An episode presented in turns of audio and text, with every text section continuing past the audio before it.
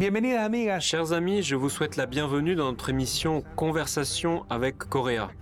Pendant cette cinquième saison, nous nous concentrerons sur la situation politique instable en Amérique latine, qui a probablement été l'une des principales raisons pour lesquelles, 200 ans après être devenue indépendante de l'Espagne, la région reste toujours en développement économique.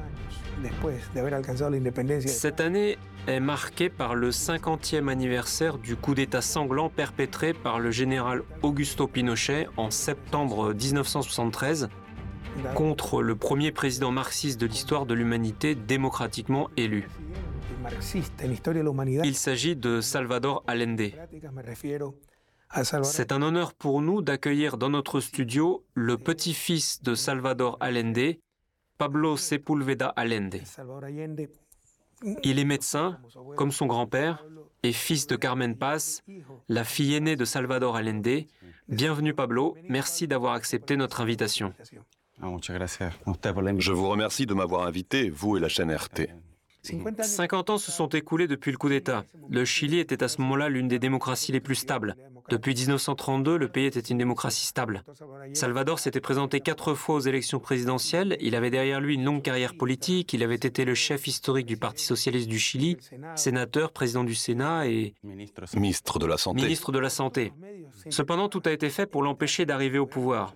D'ailleurs, il avait beaucoup de chances de remporter l'élection présidentielle quand il y a participé pour la troisième fois. Cette fois-là, grâce à l'ingérence directe de la CIA qui a financé Eduardo Freya Montalva. Le candidat de la droite, Julio Duran, a été empêché de gagner les élections. C'est ainsi qu'Eduardo Freya est devenu président. Mais Salvador Allende a obtenu un très grand nombre de voix. Cela se produisait dans le contexte de la guerre froide, de la révolution cubaine. Les États-Unis ne pouvaient pas permettre qu'un autre gouvernement de gauche arrive au pouvoir dans la région latino-américaine, et d'autant moins par la voie démocratique. Car pour eux, la démocratie n'est acceptable que si elle sert leurs intérêts. Et quand Salvador Allende a remporté la victoire, ils n'ont pas réussi à l'empêcher.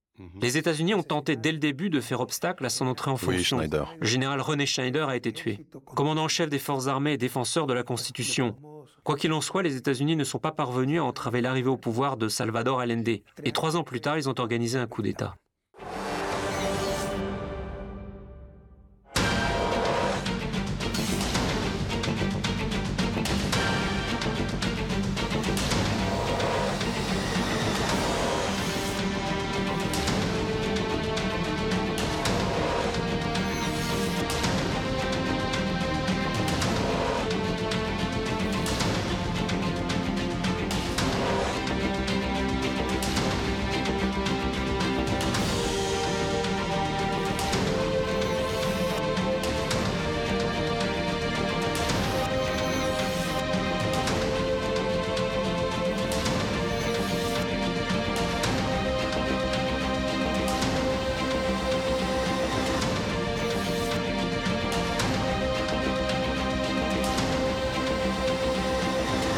Vous n'étiez pas encore né.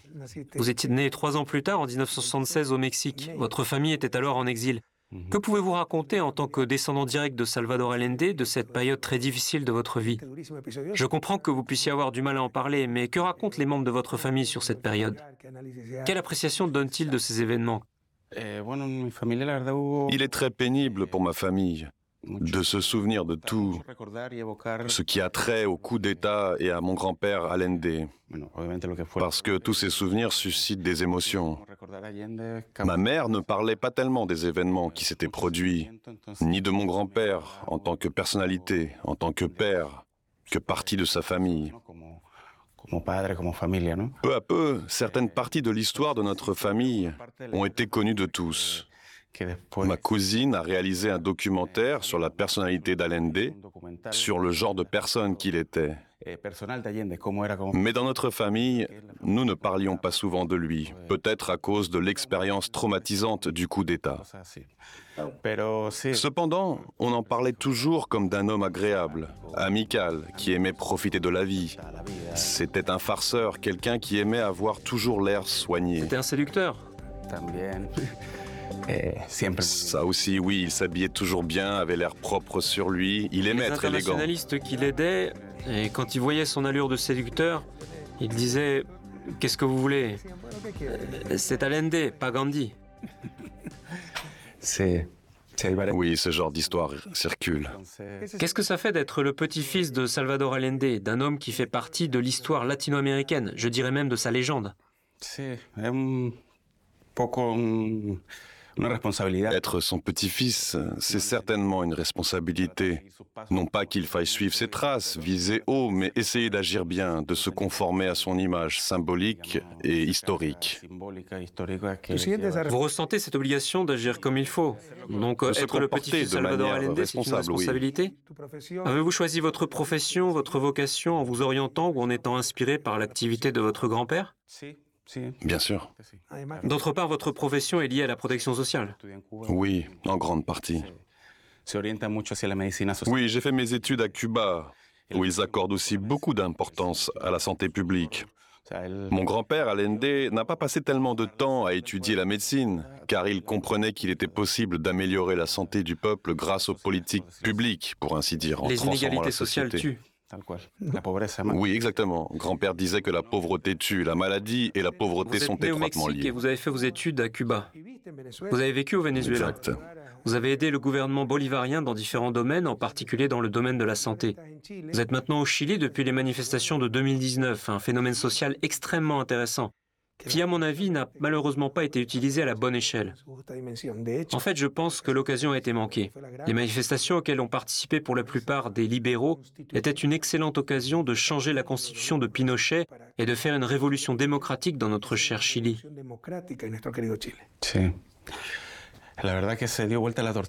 Oui, vous avez raison. En 2019-2020, la situation a radicalement changé. Des manifestations ont été organisées, il y a eu une explosion sociale.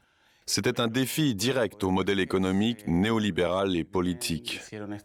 Mais j'estime que le gouvernement a été très bien transformé. Une commission a été créée pour élaborer une nouvelle constitution qui a été rejetée en septembre dernier, c'est-à-dire en 2022. En d'autres termes, c'était une assemblée Oui, il y avait une seule chose qui était de la compétence de la commission, l'élaboration d'une nouvelle constitution. C'est vrai, elle ne pouvait pas intervenir dans les affaires des autres organes du pouvoir. Les pouvoirs de la commission étaient de plus en plus limités en outre, la campagne de désinformation et les mensonges ont conduit au rejet du projet de nouvelle constitution. Mais les autorités ont géré la situation. Au moment où la rédaction d'une nouvelle constitution a été évoquée, il y avait déjà des difficultés et des restrictions sur certains points concernant la propriété des grandes sociétés minières, oui, le projet de nouvelle constitution était très limité, mais c'était l'occasion d'abandonner l'ancienne constitution de l'époque Pinochet. Maintenant, nous nous sommes retrouvés dans une situation encore pire. Le projet de nouvelle constitution a été rejeté et l'actuel est en cours d'élaboration par un groupe d'experts nommé par le Sénat. Et donc son potentiel sera extrêmement limité, presque nul.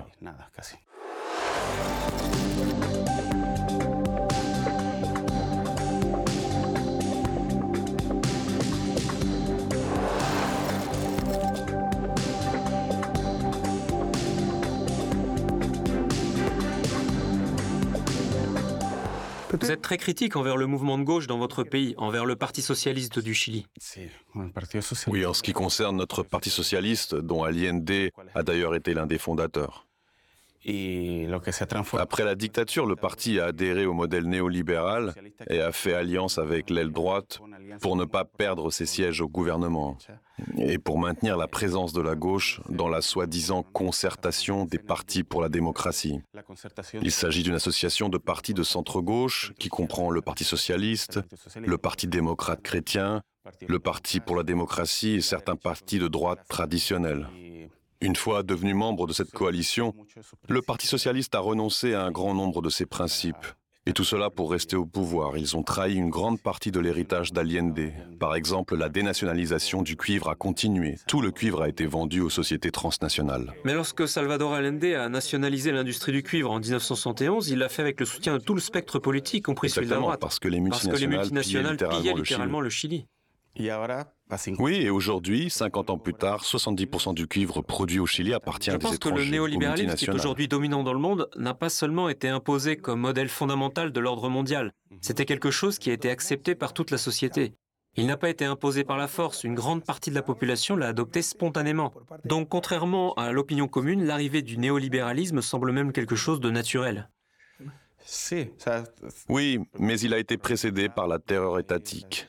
Il s'agissait de cette même thérapie de choc dont parle Naomi Klein dans ses ouvrages. Le néolibéralisme a été imposé à la société chilienne. Après tout, c'était une société qui est arrivée au socialisme de manière démocratique, c'est-à-dire qui avait un très haut niveau Cependant, de conscience même Allende n'a pas politique. réussi à remporter la majorité absolue aux élections. Il n'a pas franchi le seuil des 50%, bien qu'il ait dépassé ses adversaires. Comme le système électoral chilien ne prévoyait qu'un seul tour, la question a dû être réglée par le Congrès.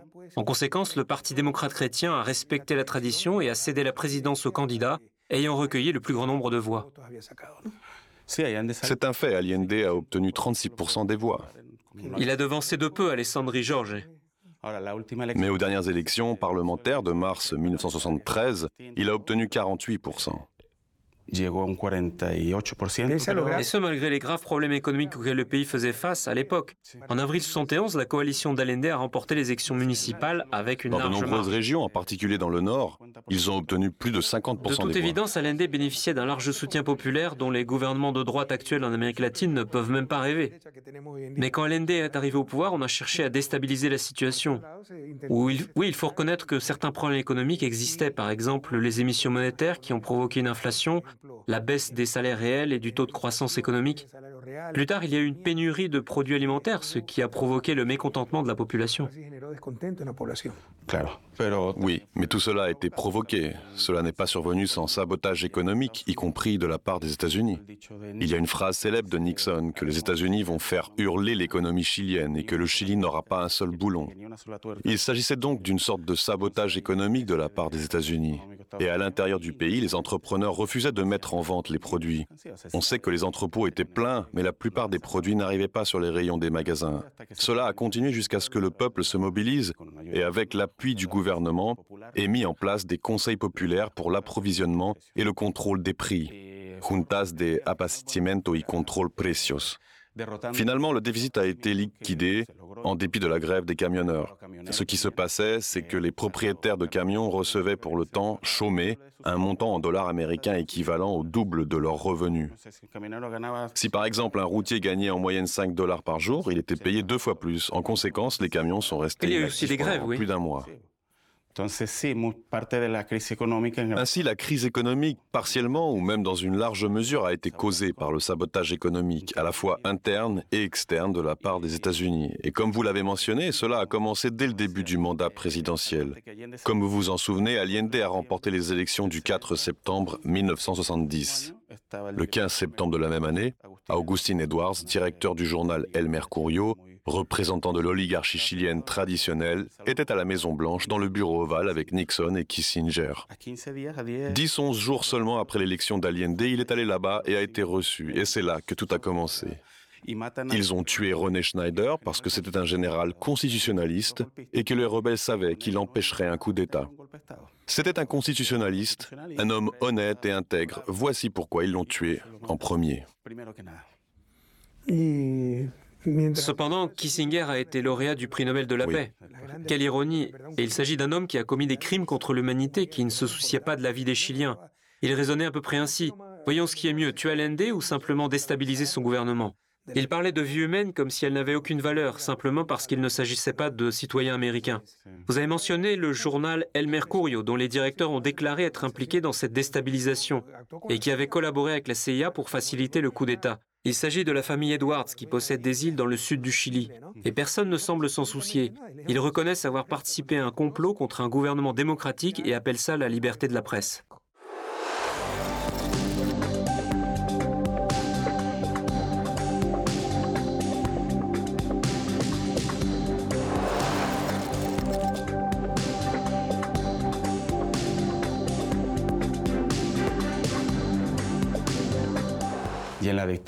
Les partisans de la dictature traitaient de rats ceux qui étaient tués. a los que asesinaban, o sea, los, Y echarle la culpa. Et ils accusaient les victimes, pas les criminels. Ils disaient que c'était des bandits. Morts comme des rats. Voilà ce qu'ils disaient entre eux à propos des gens tués. Au Chili, en général, il existe une longue tradition de justification des massacres. Prenons par exemple l'année 1907, la date du massacre d'Iquique, de Santa Maria d'Iquique, où les travailleurs des mines de salpêtre étaient en grève. Environ 3000 personnes ont été tuées, dont des familles entières, des personnes Et âgées, les des médias qu'ont-ils écrit alors? El Mercurio a publié un article, je ne me souviens pas du texte mot pour mot, mais il justifiait les actions des autorités et tentait de semer la peur en affirmant que les travailleurs allaient piller Iquique, qui était la plus grande ville du Nord à l'époque. On peut dire que c'était une préparation au massacre. C'est ainsi L'histoire ne nous a rien appris. Nous continuons d'invoquer la liberté de la presse, mais ce n'est pas la liberté de la presse. Non, non. C'est une manipulation, un abus de la liberté de la presse. Oui. C'est tout le contraire de la liberté de la presse. Nous luttons tous pour la liberté de la presse, qui est essentielle à la démocratie. Mais une presse comme celle-ci est mortellement dangereuse pour la démocratie. La presse dont le pouvoir est illimité, qui est corrompue, qui manipule l'opinion publique, nous prive d'informations. Comment choisir pour qui voter s'il n'y a pas d'informations Cela nous prive d'élections libres. Seule la vérité nous rendra libres. Et par leurs actions, ils nous privent de la démocratie. Je voudrais aborder deux autres sujets, mon cher Pablo. Dans le gouvernement Allende, il y avait des gens d'opinion très très radicales, qui le poussaient peut-être à commettre des erreurs, à obtenir l'impossible sans tenir compte des circonstances, du contexte. Tout ou rien. Et le plus souvent, dans des cas semblables, le résultat est déplorable. Quelque chose de similaire s'est produit en 2020-2021 pendant l'élaboration du projet de nouvelle constitution. Seulement un tiers des participants au processus appartenaient à la droite. Et les deux tiers représentaient des tendances progressistes de gauche, mais avec des intérêts très étroits. Les défenseurs des droits des peuples autochtones ont exigé que leurs intérêts soient représentés et les féministes ont exigé que le droit à l'avortement soit inscrit dans la Constitution. Les écologistes ont promu leurs intérêts, etc. Ces gauchistes qui réclament tout ou rien, qui ne voient rien ou qui voient une partie mais ne voient pas l'image globale, des groupes séparés qui poursuivent leurs propres objectifs sans se rendre compte que ce ne sont peut-être pas les objectifs de toute la société. Or, pour gagner les élections, il faut avoir le soutien de la majorité. Est-ce que ces groupes qui ne comprennent pas ce que c'est que diriger un pays et qu'on ne peut pas toujours contenter tout le monde ne pose pas en fait des problèmes aux gouvernements progressistes qui veulent un réel changement. J'ai été moi-même à la tête d'un pays et je sais qu'il est impossible de satisfaire tout le monde. On est constamment dans la ligne de mire et il y aura toujours une raison de vous critiquer.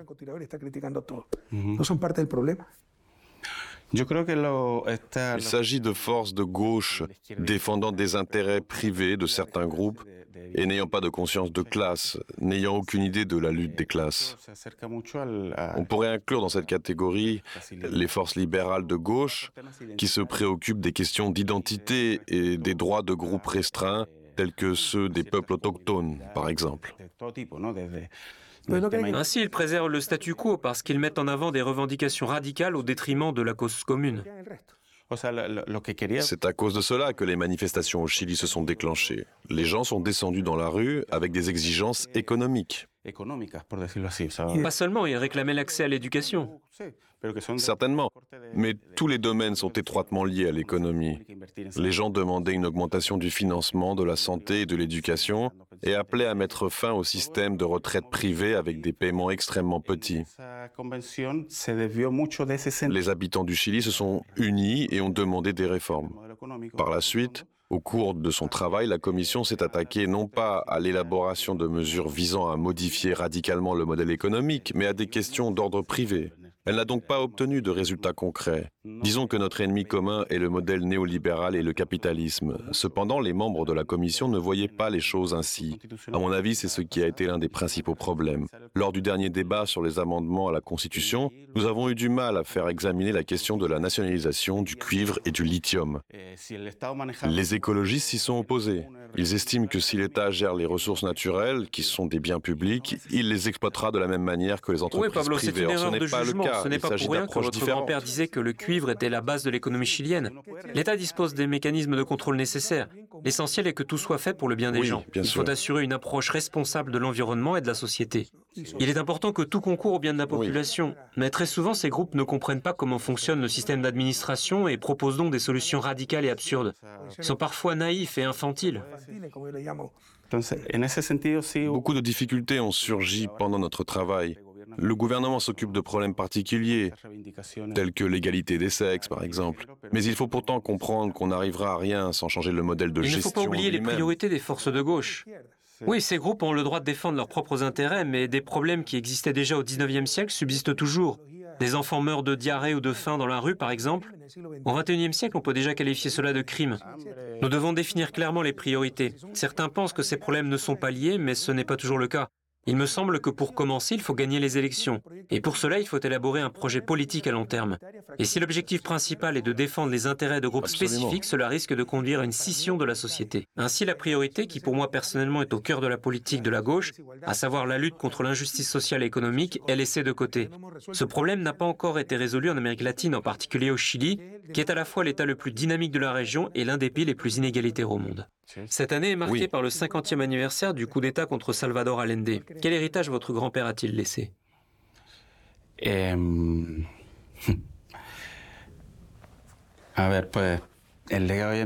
À mon avis, ce que vous avez mentionné au début de notre conversation, c'est cela son héritage. Il a été le premier président de l'histoire à se déclarer marxiste et à proclamer publiquement qu'il allait construire le socialisme dans son pays. Il a été élu président. Il était peut-être trop progressiste pour son temps. Mais aujourd'hui, on peut dire avec certitude que sa politique a servi de base au gouvernement populaire de gauche, y compris au vôtre, qui a commencé par Hugo Chavez, puis arrivé au pouvoir en Amérique latine au XXIe siècle. Par la suite, les dirigeants latino-américains ont été capables de faire front commun contre la création de la zone de libre-échange des Amériques. Il me semble que pour eux tous, Salvador Allende était le leader exemplaire qui a réussi à former un gouvernement populaire de gauche à la suite d'élections plutôt que d'un conflit armé. Et je pense que mon grand-père est célèbre principalement parce qu'il est arrivé au pouvoir démocratiquement. Personnellement, je peux dire que votre grand-père nous a inspirés, nous a servi d'exemple dans notre travail, dans notre lutte idéologique pour la justice et pour le bien commun. Donc il est parvenu au pouvoir par les urnes et il faut dire que le rapport général des forces à ce moment-là n'était pas tout à fait favorable. Mais il a promis de nationaliser le cuivre et il l'a fait. Il a promis de nationaliser le système bancaire et cela a été mis en œuvre. C'est-à-dire qu'il a progressivement réalisé les 40 points de son programme grâce auxquels Mais était-il nécessaire de nationaliser le système bancaire? Je crois que oui, au moins à ce moment à ce moment-là de l'histoire. Mais les forces de gauche doivent comprendre que nous avons actuellement d'autres outils. Selon la doctrine marxiste traditionnelle, pour éradiquer l'exploitation et éviter la concentration des bénéfices entre les mains du capital privé, il est nécessaire d'abolir la propriété privée. Maintenant, nous avons des outils modernes pour contrôler les profits sans détruire la propriété privée et utiliser ces bénéfices pour le bien public. Eh, à ce moment-là, sa politique à l'égard du système bancaire visait à, disons, à accorder des prêts sans intérêt ou à faible taux d'intérêt à ceux qui en avaient le plus besoin. Cependant, la dette extérieure a considérablement augmenté, n'est-ce pas? La dette? Oui, la dette extérieure du gouvernement, à l'ND, a augmenté. Oui, le gouvernement avait une dette. Cependant, personne ne lui avait prêté de sommes grosses, ni le FMI, ni la Russie, ni la Chine. En fait, il a obtenu une petite somme, mais quant au FMI, je n'en sais rien. À ce moment-là, les pays de ce qu'on appelle le bloc de l'Est lui ont prêté de l'argent. Oui, mais pas le montant sur lequel il comptait. Oui, bien sûr. Il avait besoin d'une certaine somme et il s'est déplacé personnellement en Union soviétique, je crois, pour demander un prêt. Et cette somme ne lui a pas été donnée. Si je comprends bien, il avait besoin de cet argent uniquement pour relancer l'économie du pays. Autrement dit, il n'a pas reçu le soutien dont il avait besoin à l'époque, comme le soutien que l'URSS a toujours apporté à Cuba, ou celui accordé au Venezuela par la Chine et dans une certaine mesure par la Russie.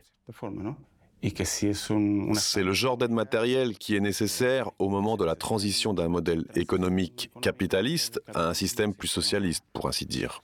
Eh, Après la victoire de Pinochet, le Chili est devenu le terrain de la plus grande expérience néolibérale du monde. Même les ressources en eau ont été privatisées. Le Chili est parfois appelé la Corée du Nord du néolibéralisme mais il est actuellement l'un des pays les plus développés d'Amérique latine. Il s'avère donc que le néolibéralisme chilien a été un succès. Il me semble qu'il existe, comment dire, on se fait une idée trop exagérée de la prospérité de l'économie chilienne, de la société chilienne. En fait, une grande partie de la société chilienne est endettée. Ainsi, la plupart des salariés doivent emprunter pour joindre les deux bouts. En tout cas, maintenant, en période de crise, le niveau d'endettement est très élevé. Donc je pense qu'il y a une vision préconçue du fait que le Chili soit le pays le plus prospère. Il y a beaucoup de pauvreté au Chili. J'ai vécu à Cuba et je sais que c'est un pays plus développé sur le plan social et humain, beaucoup plus développé. Vous avez raison, Tous ces indicateurs sont imparfaits. À Cuba, le niveau de protection sociale est beaucoup plus élevé. La culture, le système éducatif et la santé sont plus développés. En ce qui concerne la population, le système de santé de Cuba est bien meilleur que celui du Chili.